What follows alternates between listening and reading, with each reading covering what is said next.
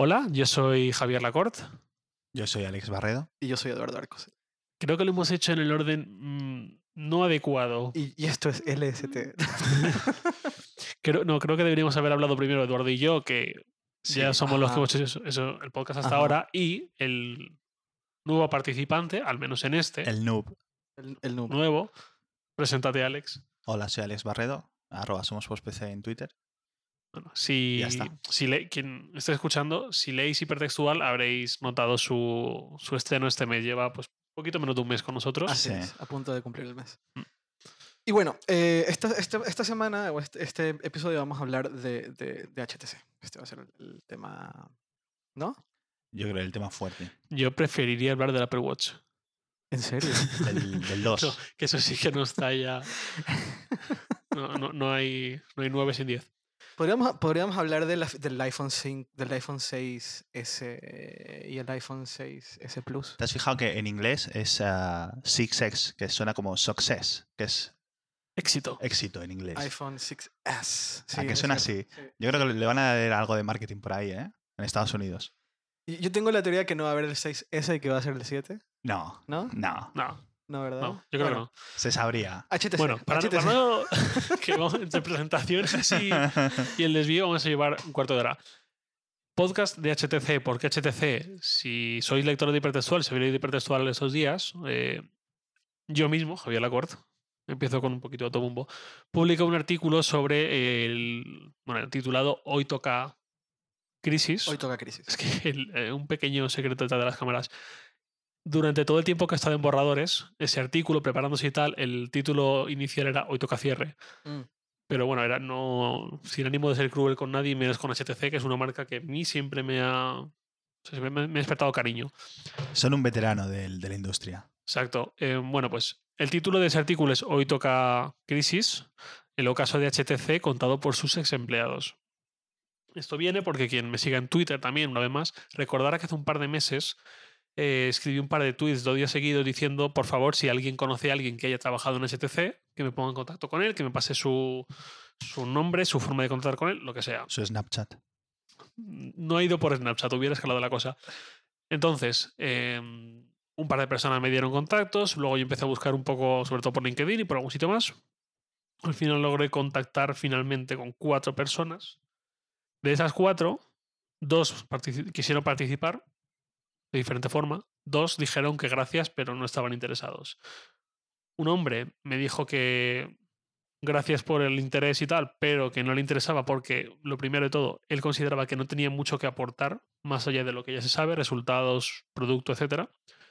Y otra mujer lo que me dijo fue que no estaba cómodo hablando del tema, que allí en HTC ya no está, pero ha tenido compañeros que son amigos y no estaba cómodo hablando de un tema que puede afectar en próximos meses, años, lo que sea, a los que han sido, repito, compañeros y amigos.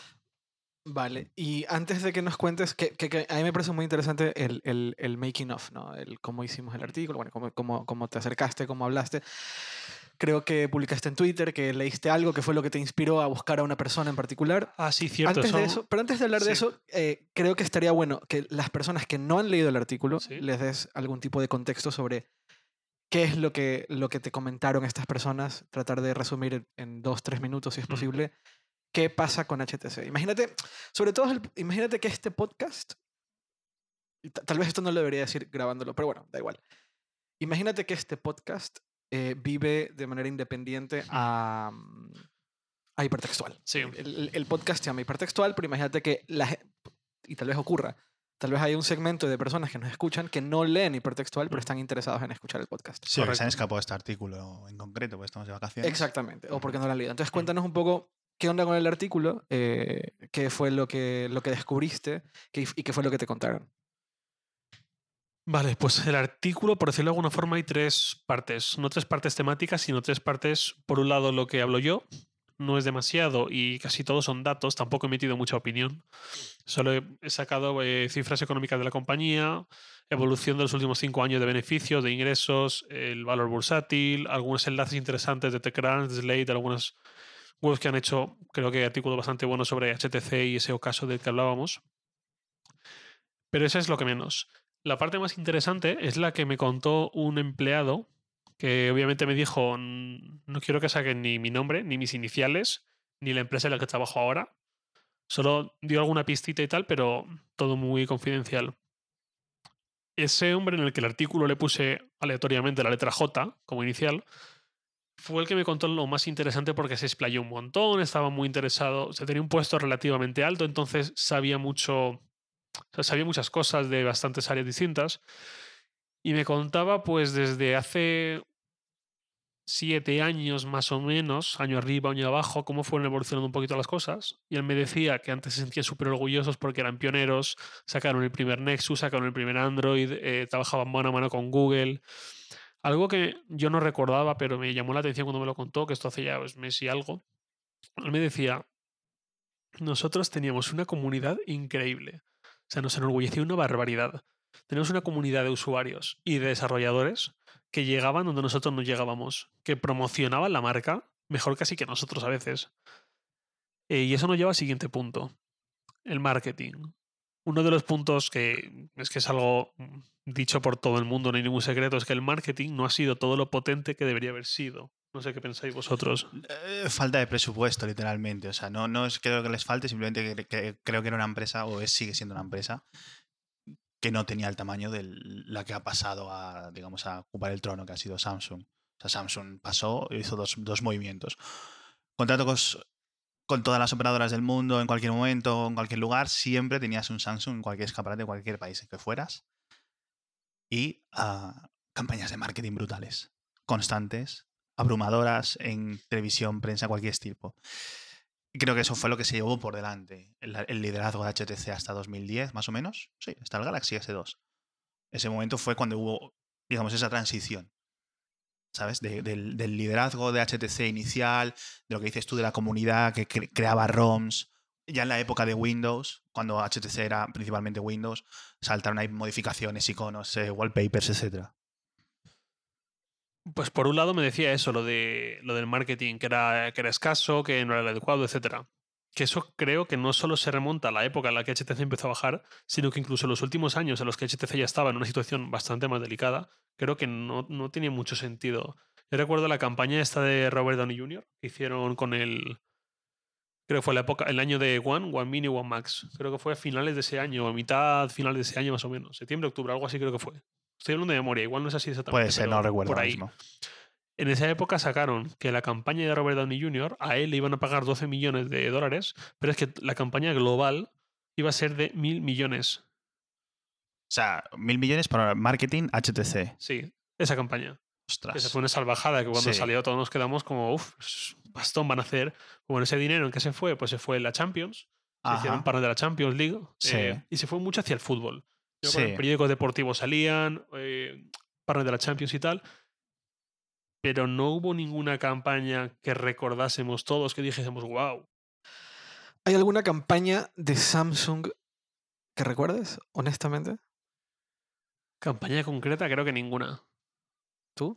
Yo, yo lo, lo, que sí recuerdo es el, el, tono constante de las campañas de Samsung 2011-2013, que era lo nuestro hace todo lo que hace el iPhone. Ya. Yeah. Ya está, pum. Sí. Era ese el mensaje. Y era ese el mensaje, un mensaje de marketing coordinado sí. internacionalmente.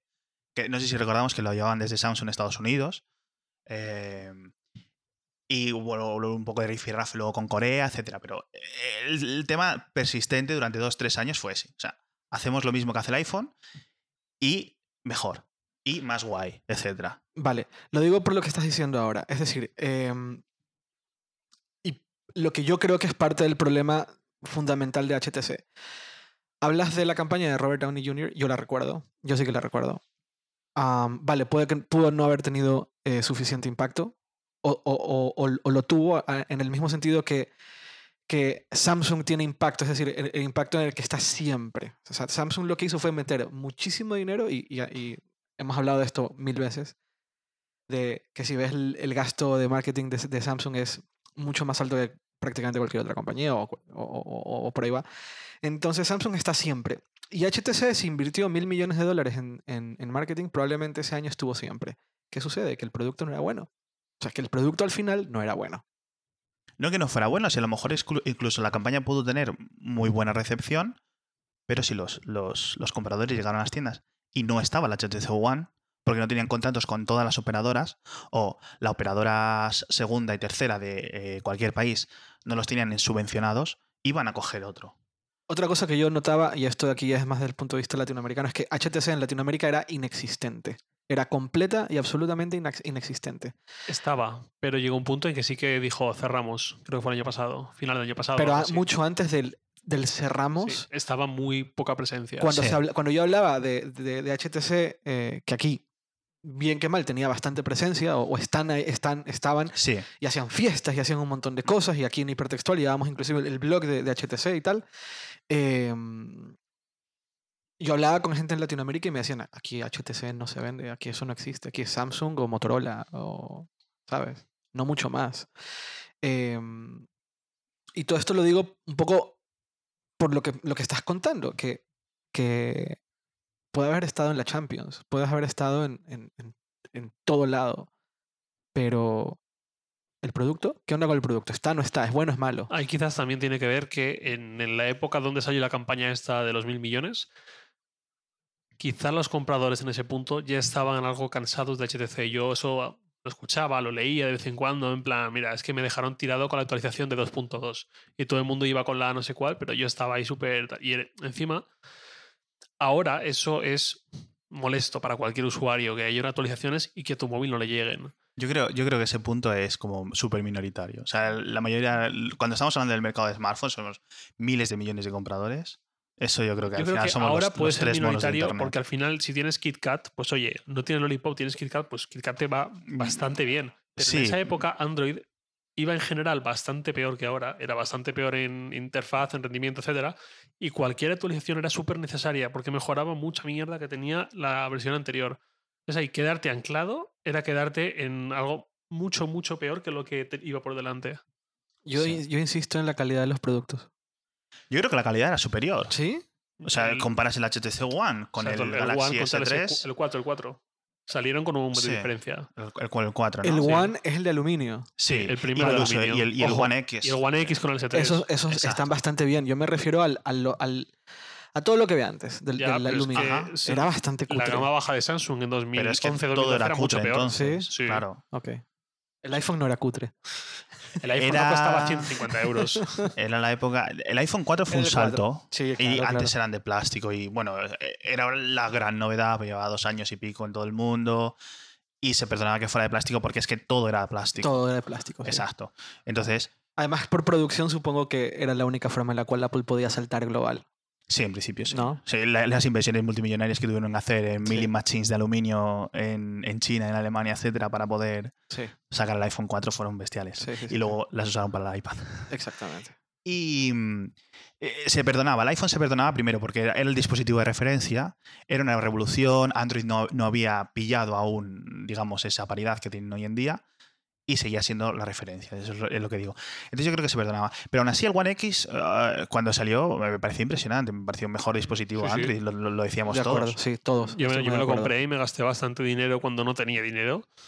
Como si ahora tuviera. Pero bueno, eh, en esa época que era un estudiante sin un chavo, me gasté una pasta en un One X de segunda mano cuando tenía un mes y medio o algo así. Y a mí me encantaba. Estaba muy bien. Está muy bien. Y de hecho, el, el J, el hombre Sí. este del, del artículo, él lo decía, decía, se refiere específicamente al One X.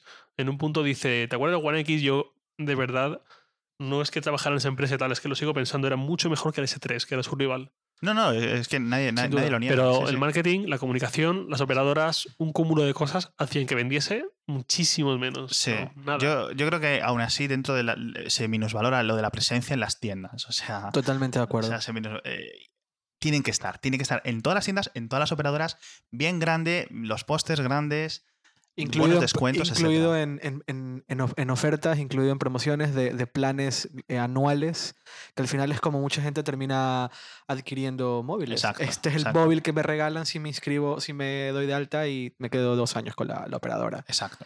Y eso ahora mismo lo domina Samsung. Sí, bueno, hace un par de años era más dominó, más dominio, perdón, pero Ahora es BQ, ¿no? No, no, no, no lo digo mal. depende, depende de los países. No, está ahora- ahora se ha fragmentando metido en mucho. operadores BQ. Bueno, hablando un poco de España, que, está, que, que tal vez no es justo, pero hablando un poco en España, veo que BQ también empieza a meterse mucho en, en ese campo, ¿no? Sí, BQ al final es un fabricante local, tiene mil empleados, pero no tiene un gasto gigantesco en I más D. Eh, juega con márgenes bastante re- reducidos, no tiene que jugársela en un montón de países, no hace prácticamente marketing, ¿no? ¿hace algo de marketing? No. Que yo ya he visto grande, Hace no, comunicación y no sé si alguna campañita muy pequeñita, muy puntual, pero Pues Yo creo que se hace marketing, marketing, lo hace- marketing en hipertextual. Lo hace partido, por ejemplo, con AFNAC y cosas así. O sea, Claro, sí, marketing sí. dentro de las propias tiendas. la historia está con AFNAC. Eso yo creo que también le ha servido de marketing indirecto. O sea, el hecho de la gente que decía, bueno, me llevo el AFNAC cuando los smartphones eran un poco todavía. ¿no? estaban despertando así en las masas. Y al final, cuando alguien decía, ¿no? Que de verdad que es lo mismo que el de AFNAC, que cambia el logo. Yo creo que por ahí también les ha venido bien. Bueno, pues síguenos contando. Pues bueno, todo esto venía por la charla de marketing. La Sí. otra parte, lo que decía Alex, pues es también justo lo que decía J. Operadoras. Las relaciones con operadoras al final son un poco invisibles para el usuario porque nosotros vemos mucho anuncios en la tele y en YouTube y en revistas, periódicos, etcétera, pero no vemos apenas eh, la relación de una marca con una operadora. Y lo decía que eso es súper importante y que siempre. O sea, el, el equipo directivo no se le daba valor. Era como. O sea, no se le daba valor, no se le daba la importancia que tenía. Es justo lo que dice Alex. Eso catapultó a Samsung a lo bestia. Samsung tenía un marketing atroz para, para sus gama alta y tal, para el S, para el primer Note, el segundo Note. Y luego aparte tenía relaciones con operadoras salvajes para dejar los Galaxy Mini, Galaxy y compañía a 0 euros, a 20 euros, a 30 euros, que así es como al final entran muchísimos móviles a la gente. Y de hecho ya lo Ah, ves, que durante años estuvo el país, España, ¿no? hablamos, plagado de Galaxy Mini, Galaxy Ace. Y mientras tanto HTC, yo apenas recuerdo los modelos de gama baja que tenía en esa época que tenía. Sí, los Desire eh, con un No, número de Desire, no, Desire, así. Desire. Desire era gama media, gama alta. Era ¿Sí? la ¿Sí? Wildfire. Es que además, en esa época Ajá, yo trabajaba en. Yoigo, ahora que me acuerdo, en Wildfire. 2011. Creo que esto siempre lo digo como vuelo cebolleta cuando hablo de Sí, móviles. sí, sí. Cuando Yoigo- trabajaba en Yoigo. Para la gente de Latinoamérica, Yoigo es una operadora española. Una que. La cuarta operadora. La cuarta, llaman, sí, La, la más pequeñita entre las grandes. Aquí para los latinoamericanos está Movistar, que está en Latinoamérica a Mm. tope. eh, Vodafone, que es una operadora inglesa que domina bastante aquí en Europa. Y Orange, que es francesa. Son Mm. las tres grandes. Son las que dominan en, en España también, así Mm. como en toda Europa. Y la cuarta es Yoigo, donde tú trabajaste, que era sueca. Sí, Teliasonera, ¿no? Eh, Claro, era, era el acuerdo con Telia Sonera. Era, era- o sea, Telia Sonera Era, sí, tenía... era la matriz. Exacto. Y ya no, entiendo que Telia Sonera se deshizo de Yoigo, ¿no? Yo creo que algo así, sí. y sigue siendo la cuarta. No es una, u- no es una operadora móvil virtual como Pepefon, que Pepefon suele tener bastante, se suele recordar bastante en Latinoamérica porque les gustaría tener algo así. Pero eh, está como en el medio, por decirlo de alguna Sí, forma, en la mitad. empezó, al estilo de Pepefon más o menos, intentando ser la, la operadora pequeñita, pero muy fresca, con precios baratos, con planes jóvenes, tal, ese, ese espíritu. Y eso lo ha ido perdiendo con el tiempo. Creo que también es hasta cierto punto normal. Y ahora es como, bueno, la alternativa, tiene alguna tarifa guay y tal, pero bueno. Tienen, tienen propia infraestructura, pero no es tan grande como la de las tres grandes, valga la redundancia. ¿no? A diferencia de una operadora móvil virtual que no tiene infraestructura Exacto. y que la alquila un tercero. Bueno, ese era el contexto sobre Yoigo. Tú estabas en Yoigo. Yo trabajé en Yoigo en 2011. Además fue casi todo el año, de enero a octubre o algo así. Y, y recuerdo mucho esa época porque ahí aprendí muchas cosas de, de todo esto de operadoras, de relaciones, de lo que le cuesta a un operador coger un móvil. He dicho coger, nunca quiero decir coger en Bueno, un podcast que no escuchan pasa nada. latinoamericanos. Darle un móvil a un cliente. Tomar o agarrar euros, un móvil sí y dárselo. Ajá. eh, lo, que, lo que cuesta, los costes que hay ahí, lo- los mecanismos, etc. Y sí que es verdad que en esa época, para mí, los dos mejores móviles, el mejor gama alta era el Desire y el Desire HD después, que era como oh, el móvil gigantesco, no sé si os acordáis. Claro, era claro, claro. Enorme. Yo- un amigo yo le decía, "Buah, me encantaría tenerlo. Y, uno- y ese amigo me decía, pero no te cabe en la palma de la mano. Bueno, ese móvil gigantesco eran 4,3 pulgadas. ¿Cómo cambian los tiempos, eh? Ya ves. De hecho. Bueno, pues eh, y el, el Wildfire era el gama baja. Pero era un gama baja, era atractivo, era tal. Luego al- el rendimiento eh, bajaba bastante, pero bueno, ese es otro tema. La cuestión, operadoras. La relación con operadoras Pésima. ha debido de ser, mm, no sé si lo que más, pero de lo que más ha lastrado HTC con el paso de los años. ¿Qué tanto creen ustedes que a HTC le afectó el que nunca, o no sé si nunca, pero durante mucho tiempo eran agnósticos desde el, desde el punto de vista del sistema operativo. HTC producía mucho para, para Windows, Mobile. Mobile, luego Windows Phone, y en algún punto empezaron a meterse con Android. Alguna vez yo hablaba de esto con, con Martín Barsavsky, y Martín, me, Martín me, me parece que tenía una relación cercana con el ex, creo que ya no es el CEO o el fundador, ¿cómo se llama? Eh, Chow. ¿Chow? Chow. ¿Sigue? No. No, lo reemplazaron en marzo. Se ha ido, se ha ido. Em, y él le decía que todo el mundo quiere adoptar Android, pero que en HTC la, la, la, la filosofía era dejemos que los desarrolladores de sistemas operativos se peleen por estar en HTC, cuando ellos consideraban que HTC era como el gran estándar. Esto, esto era un poco pre-Samsung, predominancia de Samsung y HTC como fabricante del Nexus, efectivamente. Sí. HTC Magic, por El ejemplo, muy Magic, icónico. en su ajá, eh, eh, recordemos que HTC fue la primera marca con la que llegó un Android a, en general. en general, el G1. y luego a España también. El, ¿El Magic era el primero? Sí, Magic. Si no el Magic hubo uno anterior o uno justo después, pero andaban dos por ahí. sí. Exacto. Y era como HTC era la compañía que nos está trayendo esta nueva tecnología. Para muchos, esa fue la puerta de entrada a Android. Para mí, para mí lo fue. Eh, a mí, a mí eh, alguien de comunicación de Vodafone con bastante visión me mandó un Desire, no, no era un Desire, era un Magic a. Bélgica. Cuando en Bélgica no existían eh, a nada de Android, aquí en España se empezó a comercializar. Desde Vodafone me lo enviaron para que hablemos de, de Android desde ese punto de vista, de, mira, esto está apareciendo. eh, Y, y HTC estaba siempre detrás. Y este, este, este show tenía esta visión de que dejemos que Google y Microsoft se peleen por nosotros. No, es, es, la, es la posición que les daba tener dominancia por entonces, porque era, eran ellos, era Symbian, que eran básicamente Nokia, Sí, Samsung Nokia, sí. entonces, ah, BlackBerry nos había muerto, muy fuerte Claro. en Estados Unidos, Norteamérica en general, y venían los, eh, digamos, por entonces los frikis de Apple que venían, los de los ordenadores, ¿no? Ajá, ¿Sabes? Venían poniendo condiciones muy brutas a las operadoras. las, nadie, les- o sea, nadie en las operadoras gustaba, les gustaba Apple. No, no, Simplemente Nadie no de las te- operadoras les gusta Apple. Esto es Sigue, de ahora. sigue, sigue. Simplemente no tienen más remedio que venderlo. Por O sea, supuesto, es como sí. si tú vas a un- eh, es como eh, tener una tienda de frutas y no vender naranjas, ¿no? Claro. Pues la gente va a ir a la tienda que vende naranjas y va a comprar otras cosas, ¿no? Pues eh, tienes que tener el iPhone, Sí, te guste sí, o no. Ya está.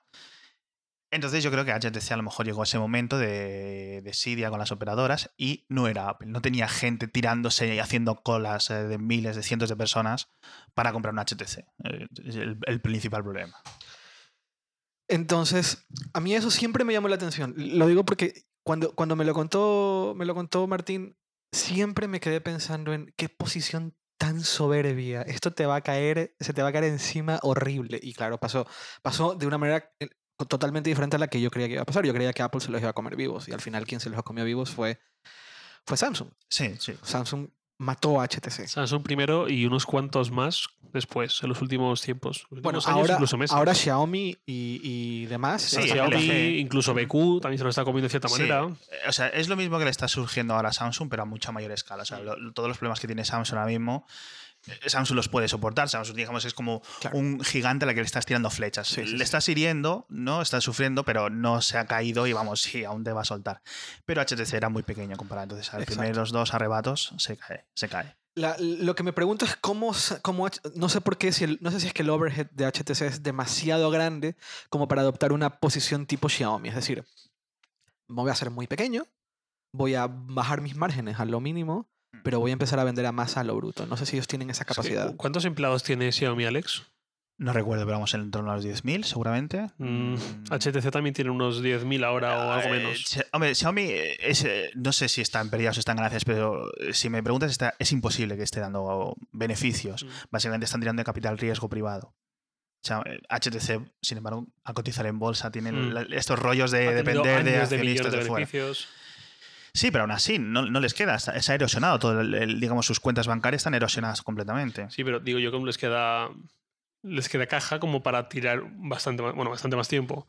algunos trimestres más, ¿no? Yo, yo veo una situación muy, muy BlackBerry. Y yo no creo que vayan a cerrar mañana, ni, No. ni dentro de dos meses, ni No, dentro no. de seis meses siquiera. No, no, no, yo los veo. Aunque no, aunque no remonten. Yo los veo. o sea, yo creo que si terminan cerrando serán unos 5 años. Yo creo que va a haber una, digamos, una retirada geográfica. Exacto, eso es lo que fue Latinoamérica, eso es lo que veo yo, algo como muy paulatino, que estoy poniendo un poco dramático, que ojalá remonten, sí, primero que, que aquí nadie quiere que un fabricante No, no, no, cierre. no, No, sí, nece- necesitamos variedad de, fabricantes, No, pero vamos, no. ahora más que nunca. ¿sí? No, y no queremos la dominancia Samsung Apple, definitivamente. No, nadie. Nadie. O sea, eh, nos burlamos mucho de Xiaomi, pero por otro lado nos gusta que existan estas compañías que empiezan a poner nerviosos a los grandes, Sí. ¿no? Sí, Eh, no, incluso que indican el camino que hay que seguir. Ajá. O sea, indican nuevos caminos tal. Sí. sí. eh, y no nos gustaría que HTC termine cayendo, evidentemente. Exacto, y menos HTC. Sí, entonces yo creo que va a haber una retirada, digamos, hacia determinados países. Es posible que se vaya de varios emergentes, se retire de Indonesia, se retire de sitios donde no puede competir, dependiendo de la estrategia que vaya a seguir. Si deciden seguir eh, centrándose en la gama alta, etcétera, pues seguramente se queden en Taiwán, se queden en Japón, se queden, digamos, en lo que es eh, eh, China o continental. Pero es posible que se retiren de Europa, porque es un mercado mucho más débil para ellos. Es posible que a lo mejor intenten reiterar, eh, seguir en, en Norteamérica, etcétera, pero es muy difícil. Entonces, ellos, eh, la nueva CEO, por decirlo así, tiene, tiene que decidir la nueva estrategia. Claramente, eh, es la, ahora mismo es el año, es la época en la que más competencia hay en gama media y gama baja. Pero claro, ellos lo han intentado, llevan tres años intentando hacer la misma jugada. Un gama alta de muy buena calidad, no sé qué. Pero es que, claro, luego resulta que no es de muy buena calidad. Exacto. Y digamos, ni los geeks pueden coger y decir, orgullosos, me he comprado un HTC, No. he ga- pagado 700 euros o 700 dólares y no, tiene no Sí. tiene problemas, ¿no? Sí, y no, siempre están los mismos un año tras otro. O sea, la cámara, Exacto. rendimiento. El último no sé si tenía algo de problemas de calor. Sí, No el recuerdo bien. 810 que es de la estufa. El, Exacto. el que tú tenías se, le- se despintaba. El del año pasado, el del M8. Ajá, se despintaba. No, el M7 era el que más me ocurrió. El ¿Sí? M8 no tanto porque era de la- aluminio este pulido, que era precioso. ¿Alguien lo eligió alguna, alguna vez? Bueno, pues, ¿qué, qué más me decía Jota? Eh, Alex, ¿con- ¿con, con qué te quedaste tú de ese artículo? Espero que lo hayáis leído. Yo con la. Sí, no, sí, lo he leído. Eh, yo creo que me quedo, me quedo con la desgana que él vivía dentro de la empresa. Es decir, que la gente estaba ahí que pasaba, pues como, bueno, pues sacamos este terminal, el mes que viene sacaremos otro, con lo cual, Sí, lo- eso es lo que- si este funciona o no funciona, da igual. ¿Sabes lo que me A mí también me chocó mucho. Él decía la apatía. En un momento dijo algo como la jodida apatía, algo así. Sí. De- Decía, mira, ¿te, te acuerdas de- del HTC First? Y hombre, no, Hombre, voy a, bueno, no voy a ya. acordarme. Tremendo Yo no, fiasco. Yo no, yo No, no. si. Te, y si te digo Facebook Home, Uf, Dios. sí, claro, ahora claro, sí que te acuerdas. claro, por supuesto. O sea, de, de- de- de esa tríada, por ejemplo, Facebook, AT&T y, y HTC, los que más tenían que perder fueron los Claro. que al final los que fabricante, tuvieron que- sí. Exacto. Eso Claro. es lo que me decía él. Él al, al estar en Europa, creo que lo de lo de AT&T, AT&T, como sea, Sí, sí. sí, no lo le daba menos valor. Él pensaba más en clave su, su terreno. Entonces, eso también significaba pérdidas al final para HTC. Él me Totalmente. decía, Facebook, pues hombre, Facebook solo ponía software. Y era un software que luego iba a poner Sí. en la Play Store. O sea, Sí, sí, le sí, daba sí. igual. Sí. Así es. Sí, y ATT ponía espacio en las tiendas y lo podía quitar en cualquier momento y poner otro móvil, sí. Sí, no, no, Dice, y- un mes no venden, fuera. Claro, Sí, sí. y eso es lo que ocurrió. Y él decía, ¿y qué ponía HTC? HTC ponía el hardware, lo que na- nadie más ponía. Claro. Claro. Facebook ponía software, Facebook estaba y está forrado de dinero, le da igual perder. y Facebook, de hecho, él me decía, está acostumbrado a perder.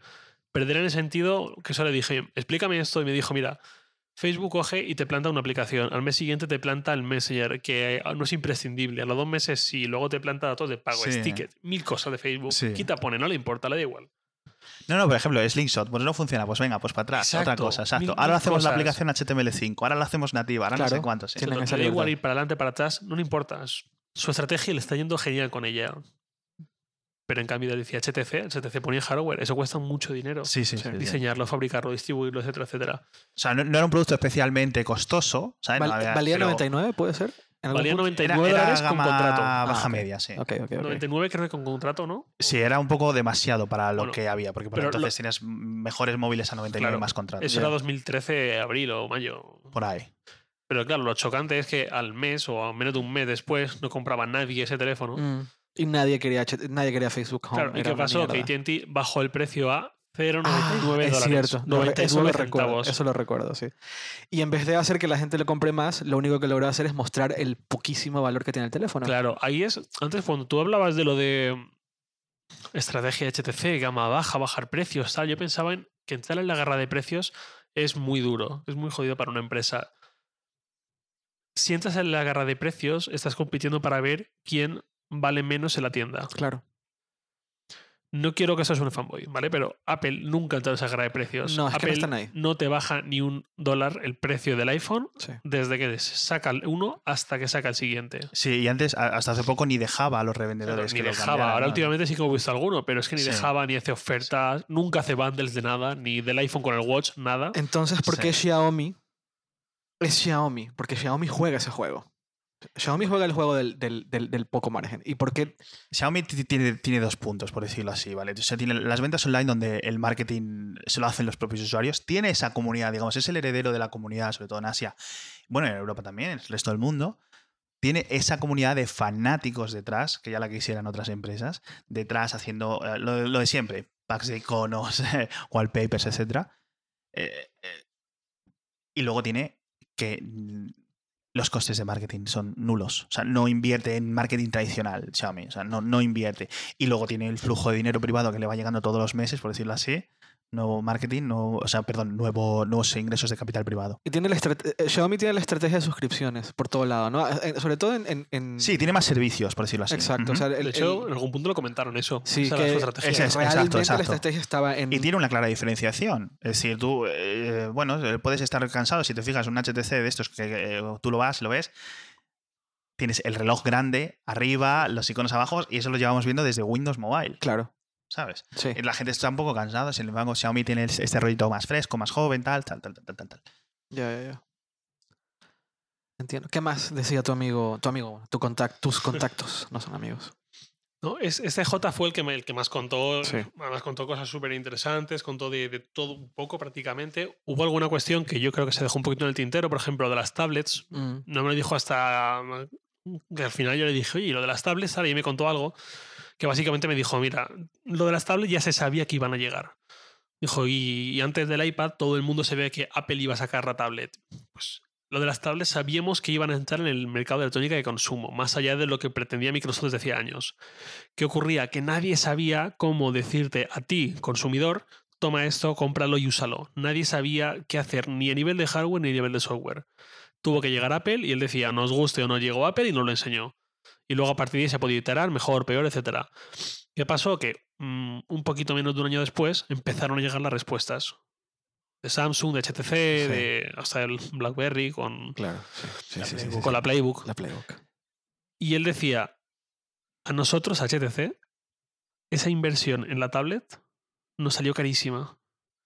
Ahora fue muchísimo dinero perdido, porque vendieron cuatro, no siguieron, no hicieron más hasta la Nexus 9 del año pasado, y fue una inversión para nada, para pérdidas. Dice. Samsung, por ejemplo, pues le costó mucho, como a todo el sector, él decía, pero esto no es a nosotros o a Samsung, es a todo el sector. A todo el sector le costó mucho entender las tablets, esperar a que Android, de quien dependen, se pusiera las pilas con el tema y tal. Sí, con el terrible Honeycomb. Mm, Esperar a que los sí. desarrolladores actuaran y empezaran a meter aplicaciones, porque lo de los widgets sabemos todos que era la solución inicial y Claro. nunca.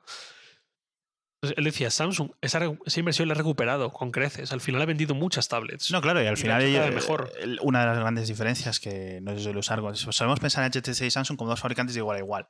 Sin embargo, Samsung coge, eh, digamos, va la- al patio de atrás y tiene su fábrica de chips. Claro, claro, O sea, claro, decir, eh, tienen la capacidad de escalar. Sin embargo, HTC tiene que esperar a que ciertos eh, vecinos, componentes, digamos, en Shenzhen, etcétera, empiecen a, tirar para arriba la- de Sí. producción. De hecho, las primeras tablets de Android eran mucho más caras que el iPad, siendo de 7 pulgadas, 8 pulgadas, Correcto. comparadas con la- los 500 euros del iPad de Así 10 es. pulgadas. O Correcto. sea, me acuerdo, el, el iPad, el, el Galaxy Tab original costaba 600. Mm, y sí, eran era 7 muy caro. pulgadas, tal, se veía bien, Era una mierda. Pero El iPad era mucho original, mejor. O sea, sí, Apple tuvo dos años de súper ventaja en Sí, tablets, sí, o sea, sí, sí, sí. innegable, o sea, en software, etcétera. Y mira que tampoco iOS por entonces, 4.2, 4.3, era tampoco está muy especializado No, en no, tablets, no, ¿no? no, para nada. Era simplemente era iOS, era el, el- el iPhone grande, punto. Claro, con pero sí tuvo un, eh, tuvo un montón de aplicaciones, eh, tuvo- pudo hacerlo bien, ¿no? Sin embargo, Android era mucho peor en ese aspecto Sí, durante los dos primeros años. Y- y- y- Sí, en tablets yo creo que es que no, no interesa. Tablets, eh, tablets Android es- sigue siendo una historia de tablets multimedia. eso, Exacto. exactamente. Ya está, no hay más. Sí. Pues eso me comentaba, que HTC, la incursión en tablets supuso pérdidas a lo bruto y que Samsung, el, el eterno vecino al que miran y se comparan y tal, Todos. claro, decía, pues esa inversión al final la recuperó y le ha salido muy bien y vende y gana y, y tal y cual. Bueno, eh, el- claro, eh, siempre tira de lo que hace Samsung. Samsung eh, hace escala, hace... Si te compras este Galaxy no sé cuántos, te regalamos una tablet. Sí, eso Eso. también... y eso fue, vamos, brutal para Samsung en el sentido de para O si ponerte en todas, los casas, en todas también, las casas. también cuando comprabas teles te regalaban Ah, tablets. sí. Te- Cuando comprabas refris te regalaban tablets. Eh, también ahí tienes esa ventaja de diversificación absoluta que tiene Samsung de vender y ya todo. veremos. Y ya- Exacto. ajá, eso, y ya veremos. Y ya veremos. Y que lo- que mientras todo se van el cayendo el el resto de competidores. Que lo hacen Claro. todo el tiempo. Que lo hacen todo el tiempo. Ellos al final pueden, ellos tienen tantísimos... O sea, es una, es una empresa de una escala totalmente distinta. O sea, Claro. es como con lo comparar, yo qué sé, Coca-Cola con refrescos Pepe. Claro. Bueno, tanto que No, es como comprar Coca-Cola con, con una, una fábrica de botellas de agua. De agua, de agua. con Arizona Ice Tea. Ajá, con Ice Tea, exactamente. Eh, pero el año pasado tú y yo, y me parece que por esta época estuvimos hablando del- de este mismo tema de Samsung, de, de la, de la metodología de Samsung para vender producto, porque tú venías de la IFA y me, mo- me- me hablabas de este teléfono que no recuerdo el modelo, que tenía lo que ahora tienen todos, lo de, las pan- lo de los, la- los lados de la pantalla, El Note Edge. el Edge. Y tú me decías, esto lo hacen y vamos a ver qué pasa, y si no pasa nada, simplemente lo dejan a un lado o lo incorporan al resto de la, de la- de la gama. Y veo que es un poco lo que, hace, lo que, lo que hizo Samsung, eh, de lo que estamos hablando ahora, que hizo Samsung con las tablets. Vamos a sacar estos tablets, vamos a ver qué pasa, vamos a ver si se venden o no se venden. Si se venden bien, si no se venden, pues también vamos por este otro lado. También sucedió con los smartwatches. Eh, Sí, y- llevan siete ya. O sea, ya eso, llevan siete llevan smartwatches. Eh, y luego yo veo a compañías que están en este como medio incómodo, porque al final HTC está en una especie de medio incómodo. No es muy pequeñita como para arriesgar en un mercado local tipo Xiaomi, pero no es tan grande como Samsung como para arriesgar y perder 150 millones de dólares y se caguen de la risa. Estos de aquí arriesgan y si falla, el riesgo es muy, muy grande. Claro, porque solo viven de los móviles. Y a lo mejor viven del móvil que están presentando como flagship en primavera de- del año que sea. No, y se ven los resultados. Los resultados trimestrales, el trimestre concreto que sale el móvil, son el doble, el triple del resto de trimestres. Con lo cual, bueno, Apple tiene eh, ciertamente un, por ejemplo, un bump, un, un crecimiento, el trimestre fuerte de presentación y navidades, pero los otros dos trimestres también son fuertes. El, el peor trimestre de Apple siempre es el que acaba de ocurrir, ¿no? Claro, el el- previo al- el a verano. septiembre. Exacto, Claro, el del el verano. verano, ¿no? Cuando el ya todo el mundo sabe que vienen los nuevos norte, sí. iPhones. Eh, pero luego veo, veo HTC que efectivamente tiene, tiene una, un incremento en ventas importante, Sí, el, el trimestre de abril. sí. Exacto. Ajá. poco margen, un margen muy cerrado y un riesgo muy alto. Si algo no sale bien, lo sufren un montón, pero un montón. Claro, por eso, es lo que también me comentaba él, por eso eh, tuvieron que diversificar desde septiembre. No sé si fue septiembre o cuándo fue exactamente. Que lo de las cámaras y eso. Sí, sacaron por un lado la HTC Re, la camarita esta con el periscopio, eh, y luego en el mobile sacaron la pulsera en colaboración con Under Armour y la realidad virtual, el casco, en colaboración con Valve. Sí, sí, sí, sí. sí. Curiosamente, ahora que, ahora que he dicho lo de la camarita, me he acordado que una compañera de trabajo de mi novia dijo, oye, ¿qué cámara? Me quiero comprar una GoPro, pero es que son muy caras y tal. Mi novia me lo dijo a mí. Y dijo, pues mira, tenemos por aquí la HTC Re. Esa está, yo creo que bastante bien, hace buenas fotos, es- está chula. Y hace poco mi novia me contó de ese enlace. Y es que ella fue a comprarlo a MediaMarkt o no sé dónde, no tenían. O sea, varias cadenas muy grandes y en ningún sitio la tenían. Y al final, donde la tuvo que comprar fue curiosamente en un The Phone House, me parece, que es una. The Phone House. The Phone House, una, Sí. una cadena muy pequeña. Bueno, Car Warehouse. Es que sí. eh, Sí, Carphone Warehouse, sí, es eso. británicos. Sí, o sea, sí, la- sí. que es una cadena que solo prácticamente solo vende móviles, es de y, accesorios y tal, pero yo no, no esper- esperaba que estuviese ahí la camarita esta. Pues la acabo comprando ahí. Curiosamente, las cadenas que nunca han tenido HTC como desta- producto destacado. Pues bueno, volvemos al tema diversificación. Pero claro, esa diversificación es muy pequeña. Porque ahora solo es corta. cámara, Ajá. Que bueno, tampoco es un no producto de expertos, masas. no son expertos, no son líderes, no llevan una ventaja de tiempo. Y hay un líder súper claro que es la GoPro. La GoPro. La sí. GoPro, que es un tema aparte, pero yo el otro día lo puse en Twitter, que para mí son los verdaderos leyes del hype.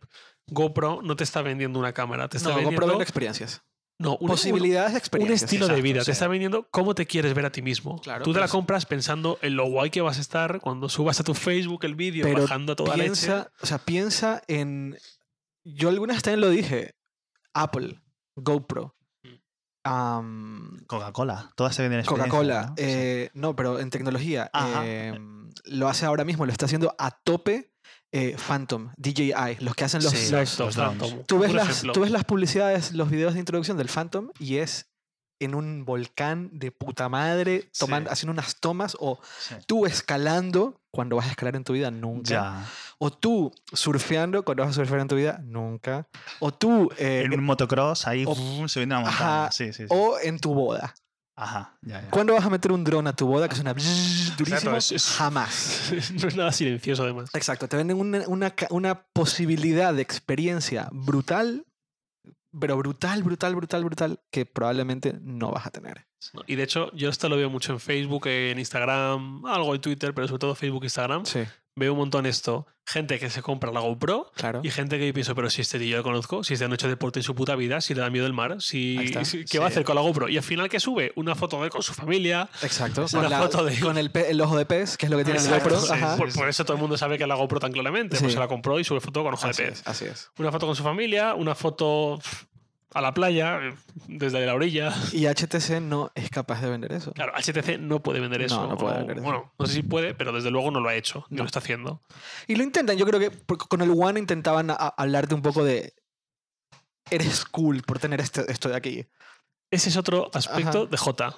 Ajá. Que él me decía, nadie, en ocho años que tiene ya el iPhone, Sí. nadie ha hecho el verdadero, verdadero, verdadero iPhone de Android. No, no, por supuesto. Mucha no. gente se lo ha querido apropiar un poquito. El S6, el S6 Edge, oye, ya tienen materiales premium, ya se han olvidado lo de batería y micro SD, Ya etcétera, no es etcétera. plástico al menos. Exacto, ya se ve de otra forma, han mejorado TouchWiz. Exacto, sí, pero aún así le sigue faltando el, el software, etcétera. Yo creo que para el imaginario popular en tecnología no hay un iPhone de No, Android. no, Sobre no. todo porque Samsung, tú, el logo que estás viendo de Samsung no implica S6 Edge sin más. Implica también las neveras, las lavadoras, el Galaxy Mini, el TAC, que son productos nada premium. El aire acondicionado. Es, es complicado. Y yo también me decía, también creo que para cualquiera que use Android es muy complicado hacer un iPhone de Android. Dice, porque un iPhone es un iPhone por el, por el iPhone en sí, Porque y por, es y por iOS, y por el claro. ecosistema y tal. Y eso con Android, mientras dependas de un tercero, es muy difícil. De acuerdo. De acuerdo. ¿Y HTC está ahí en la mitad? Pues HTC con el One sí que lo empezó a intentar ya de Claro, verdad, porque claro. hasta entonces hacía teléfonos buenos, pero Sí. de plástico y un gama alta más. Pero el One, el M7, el 2013, fue el primero con el que dijo, bueno, esto es aluminio, esto es una pantalla espectacular. Me acuerdo que esa pantalla era una locura. ya. Sí. Cuando llegó, estábamos todos alucinando con Sí, esa pantalla. sí, sí, sí, Era sí, es increíble. Mucho mejor que cualquier otra, casi casi incluido el iPhone, el iPhone también. Y, No, era mejor, mejor, mejor. sí, sí, 1080p sí, y sí. todo, es que era una pasada esa pantalla. Le faltaba algo también. Para empezar, la cámara. O sea, Ya. lo de la cámara del One era Esa era la época de los, de los, ultrapixel. los ultrapíxeles. Sí. tío. Ah, claro. Que eso fue como una apuesta que al principio, cuando la escuchabas y tal, es interesante, ¿no? Que un fabricante piense así. Pues oye, si Tú, lo- el- tú cuando te lo explican dices, ah, tiene sentido, Claro, ¿no? tiene sentido. ¿Sabes? Claro. cuando lo usas, eh, más allá de hacer una foto a la persona que tienes delante, y aún así tampoco eran muy allá, pero bueno, cuando lo piensas usar, por ejemplo, para irte a la playa y coger un poquito el velero que hay al fondo, encuadrar un poquito más eh, haciendo zoom en la foto, en la montaña, lo que sea, ves que es un desastre, es un despropósito, no hay detalle, se pierde, es una foto terrible, te da vergüenza subirla. Eso, pues con eso no puede ser nunca un iPhone de Android. Y la culpa no es de Android. La culpa es de que montes esa cámara. Sí, Correcto. exacto, totalmente.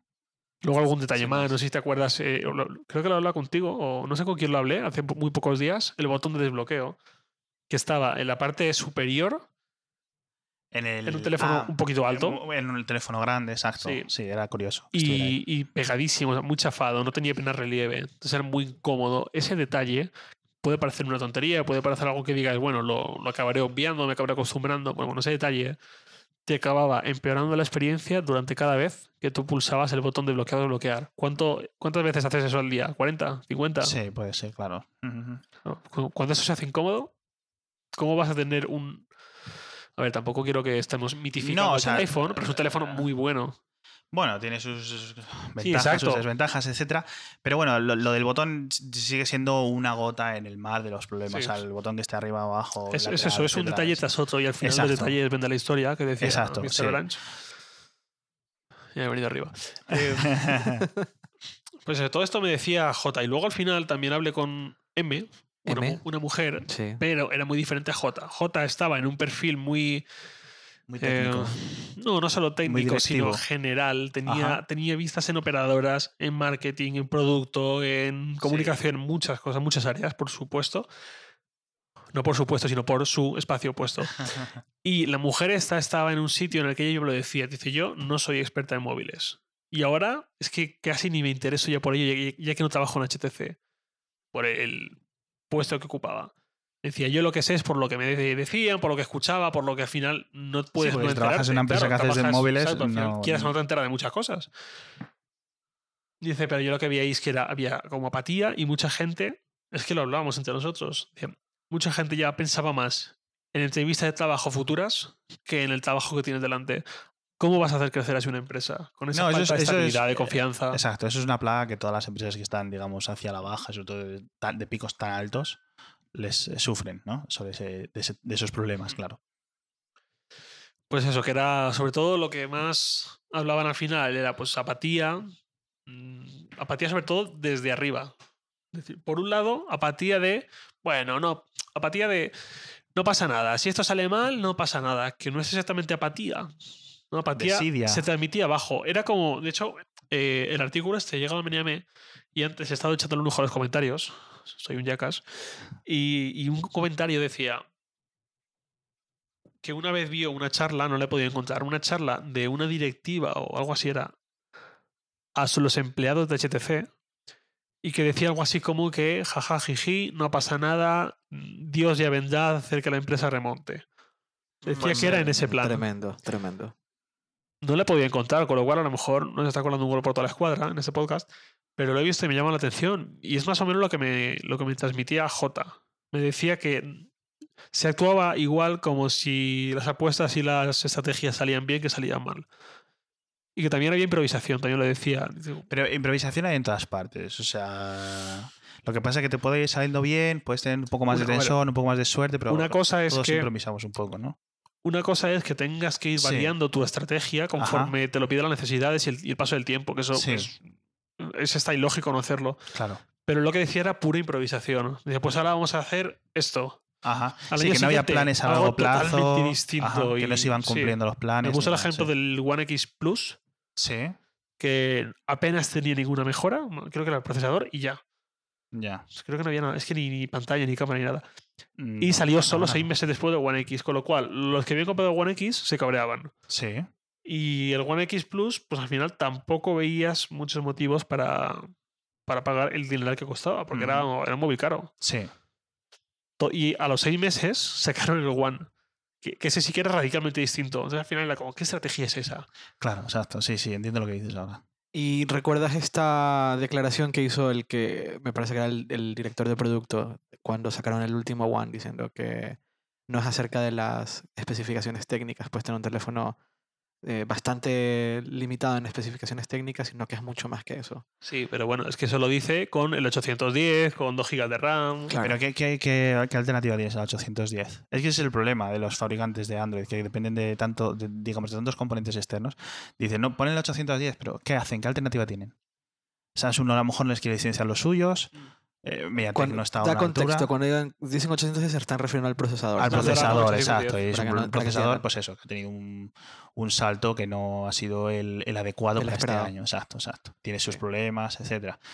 Entonces, el problema es que dentro de los. es el menor de los males, porque Intel no tiene buenos modems, no tiene escala, eh, son un poco más caros, etcétera. Luego, digamos, otros eh, fabricantes de eh, etcétera, no dan el nivel. MediaTek está creciendo, pero aún no llega. Samsung, los, los suyos y sus tecnologías y sus ensamblajes no los quiere eh, licenciar o los licencia de forma muy esporádica de momento. Veremos luego en el futuro.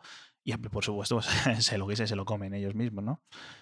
Entonces, claro, nadie se puede permitir comprar eh, PI Semi como hizo Apple en, cuando se vio que iba a necesitar sus propios chips echar millones, coger mm, ingenieros y estar ahí durante años hasta que hacen su propio chip. O sea, HTC no, simplemente no tiene la escala para hacer eso. No, no, de Entonces, claro, ninguna forma. Tienen que esperar a que Qualcomm lo haga. Si Qualcomm ese año lo hace mal, bueno, pues es lo que hay.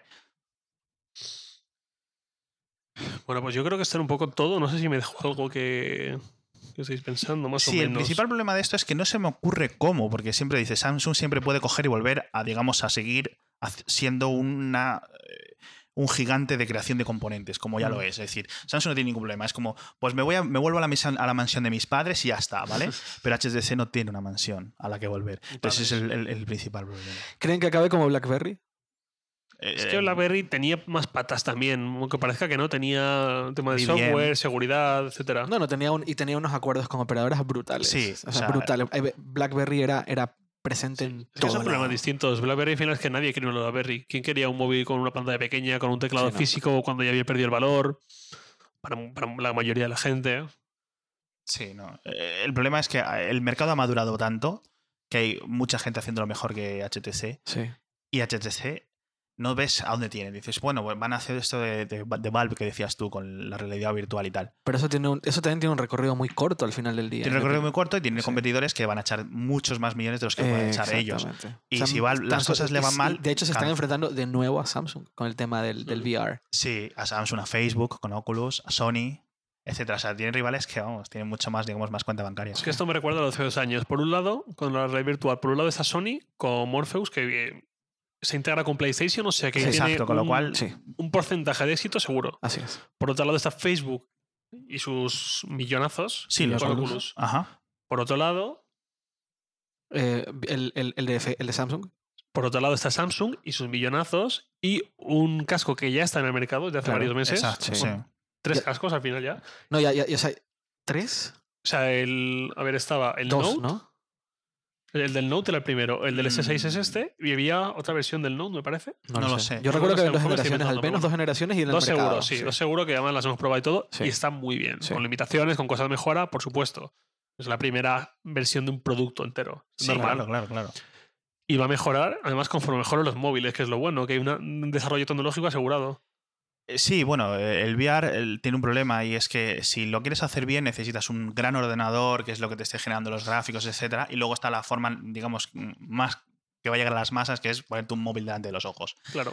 El principal problema ahí, y es la gracia, es que con una cajita de cartón que te compras por 3 dólares o algo así, Sí. tienes lo mismo o muy efecto, y los cascos puestos, Mm. tienes el 90% de la experiencia.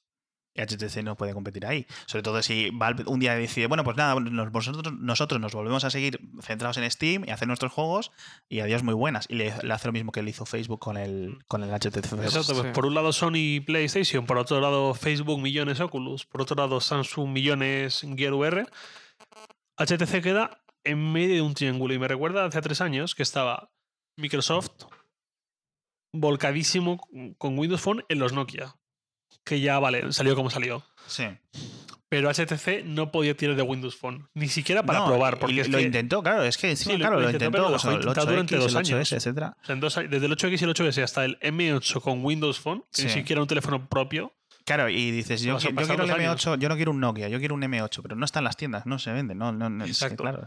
Pues por un lado, el triángulo en una punta, en un pico, Windows Phone enfocado completamente a los Lumia. Por otro lado, Android acaparando Samsung. Por otro lado, el iPhone acaparando el sector premium que los querían, que beneficios. querían escalar y los beneficios, exacto, el 90% de beneficios. Porque si al menos consiguieras beneficios que puedes reinvertir en I+D o que puedes guardarte en el banco para el año que viene, para marketing, etcétera, pero si no consigues beneficios, si consigues 2, 3, 5 dólares por dispositivo vendido, me dirás dónde quieres Entonces, ir. al final, ¿quién queda ahí en medio? Pues te queda otra vez más. Igual que hace dos años, HTC se queda en el medio. Otra cosa que se me olvidaba, esto no tiene que ver con J, lo encontré en Mobile Forward. Ajá. Hicieron el gráfico este, me parece buenísimo, porque alguna vez ya lo habíamos pensado, no nosotros, sino todos Sí, en que- general. Es algo que más o menos nos dábamos cuenta, pero ellos lo han representado muy, muy bien. Tenían un gráfico, está dentro del artículo, eh, que dice básicamente que por un lado están los que venden muy barato a las masas y les cuesta muy poco producir. Por otro lado, el sector premium, aspiracional, con mucho liderazgo. Y luego el centro incómodo. Pues eso no son solo tres posiciones, sino que es posible moverse horizontalmente por ahí. Y ahí estaban, pues más o menos, pues los Xiaomi, Samsung gama baja, Samsung gama alta, Apple completamente a la derecha, casi. Sí, ahora me parece que en la cifra actual hay como mil y pico desarrolladores, fabricantes de hardware que venden Mm. cosas con Android. Con Android, sí. O sea, me dirás cómo destacar ahí. Ah, pues al final, HTC, ¿dónde lo dejaban posicionado? En el centro. En el centro, completamente en el centro. Ese es el lugar más incómodo de, Sí. de, todo, de todo el recuadro. Sí. Porque tienes cosas que no son nada baratas de hacer, con una diferenciación muy, muy baja, muy difícil de comunicar Sí, y con unos beneficios pírricos. Claro. Resultado, Porque- HTC. Exacto, exacto. Una, eh, siempre, se, siempre en los círculos geeks siempre se está esperando el Nexus Pro, el Nexus Pro, ¿no? Que es como este eh, animal El mítico sí. que va a llegar y nos va a salvar y por 300 dólares vamos a tener lo mismo que un iPhone, no sé qué, o super especificaciones técnicas, etcétera. Claro, todos los fabricantes de Nexus al final dicen, no, es que no, no nos da beneficios, no nos da, o sea, No, es- eh, no podemos. Pero a lo mejor puede ser un momento para Samsung, o sea, para HTC intentarlo por ahí, ¿sabes? De perdidos al río. eh, Es la última bala que nos puede quedar, podemos intentarlo por ahí. Me imagino los de Google dibujando así la línea maestra del próximo Nexus diciendo, bueno, ¿a Sí. quién engañamos este año? y van tachando gente, ¿no? No, el, LG parece que vuelve. Sí, ojalá el Nexus 5, bueno, ojalá. lo que El Nexus visto no 5, está lo de fuera está un poco así. Yo tengo muchas ganas de ver el, el chepudo este. Yo el, único. Android que tengo es el Nexus 5 y lo sigo usando. Va muy bien. O sea, yo me- Sí, he llorado mucho bien. estos dos años que llevo con el Nexus 5, pero es por problemas de, digamos, del plástico de fuera. Digamos, de la Ah, por carcasa caídas y tal. Sí, la pantalla, Claro, la pero pantalla está bien, la cámara 300 buena. la cámara- dólares no puedes esperar. Exacto, exacto. Yo pagas lo que, ¿no? Sí. Pagas, Claro, o sea, pues es que el plástico ya está, hasta me da igual y menos a ese precio. Yo con que el- presentaran un Nexus 5 igualito al de hace dos años, la pantalla un poquito mejor, que no se Y blanqueara. actualizado por dentro, ¿no? Simplemente Claro. he mejorado los specs y para Sí, cámara sobre todo. procesador, procesador más Sí. que nada por rendimiento, porque Ajá, el procesador, la sí. potencia, Y yo vamos, sigue siendo más sí. que suficiente. Yo lo haría un pelín más grande. Sí, de hecho se dice que va a ser el, el- el- Nexus, 5.2, el, ¿no? Sí. eh, Nexus 5 es 5,2 pulgadas. Ajá, de 5 cinco, sí. con 2. El rumor. Y además, LG en estos dos años ha aprendido a hacer teléfonos con marcos cada vez más pequeñitos. Más pequeñitos. Sí, pero cierto. tampoco es el problema. O sea, el Nexus son ridículos. No, sí, está claro. Pero eso, pantalla, batería. Exacto, pero Y es que siempre. Entonces tú vas y, y- y miras en estos sitios y, y siempre le piden. Tiene que tener mucha batería, tiene que tener eh, pocos bordes, tiene que tener SD, tiene que tener mucho almacenamiento interno propio además del SD. eh, lector de huellas. Y además, claro, el lector de huellas no está soportado por Android aún. En Android M ya Sí. llegará, pero entonces tiene que hacer software, el software de Mm. desarrollo HTC. HTC no está para estas cosas. Entonces, cámara siempre tiene que. Y La todo eso es muy complicado. Esa es una carta a los Reyes Magos. no que puede estás costar, pidiendo y no todo puede costar corte 300. inglés. Y no puede costar 300. Claro. Sí, no, no. es que No, no, entonces tiene no que vale. costar 450, entonces de los cuales a HTC le llegarán 5 o 10 dólares, Sí. literalmente. o Sí, sea, Sí, sí, sí, sí, literalmente, sí, sí, O menos. No me sorprendería que menos. Entre distribución. Sí, sobre todo los primeros y- trimestres, Sí, etcétera. sí, sí. No, no, no lo veo. En fin. Bueno. eh, ¿Algo más que aportar? ¿Alguna conclusión sobre esto? A mí, a mí me gusta la conclusión del medio incómodo Mm, Sí, ¿no? de HTC. Quiero volver a decir, Sí. repetir, no es mía, es de Mobile Forward. Yo solo me limito a decir que estoy súper de acuerdo, me parece acertadísima. Insisto, en el gráfico está tanto el enlace al artículo original, que no es muy largo, pero están los gráficos, como ambos gráficos, muy buenos. Vale. Eh, Alex, ¿alguna conclusión sobre HTC? Eh, que si tenéis alguna intención de crear vuestro propio fabricante de, Android y vender vuestros propios, no os metáis en este negocio, montaros un bar o algo así, está la cosa muy mal. Pero bueno, entonces eh, nada más. Yo creo que. Y, no y repetirlo. algo que yo creo que aún hay gente que todavía no es consciente de ello. Solo hay dos o casi Solo- una no, marca. Solo hay dos dinero. fabricantes que constantemente, eh, trimestre tras trimestre, siguen metiendo dinero Claro, en, eso es en como sus bancos. Pi- Sí. Piensa en un fabricante de móviles, el que tú quieras. Sí. ¿Lo tienes? Vale, pues si no es Samsung ni Apple, pierde dinero con los móviles. Correcto. Sí, tal cual. No es Sony, pero si Sony y tal, bueno, pues Sony pierde dinero Y también pierde con los móviles, y además bastante. muchísimo. Sí. Y de hecho, es, es- eso es una paradoja. Sony gana bastante dinero vendiendo componentes para otros fabricantes, Sí. Vendiéndole a la cámara y tal, Sí, pero pierde con sus propios móviles. Sí, sí. A ver sí. que, que, por cierto, Sony presenta la semana que viene algo en IFA. Tiene pinta buena, ¿eh? Ya veremos. Pues muchas gracias, Alex. De nada, hombre. Muchas gracias, Javier. Gracias, Eduardo. Yo soy Eduardo y nos escuchamos pronto. Hablamos. Chao. Chao. Adiós.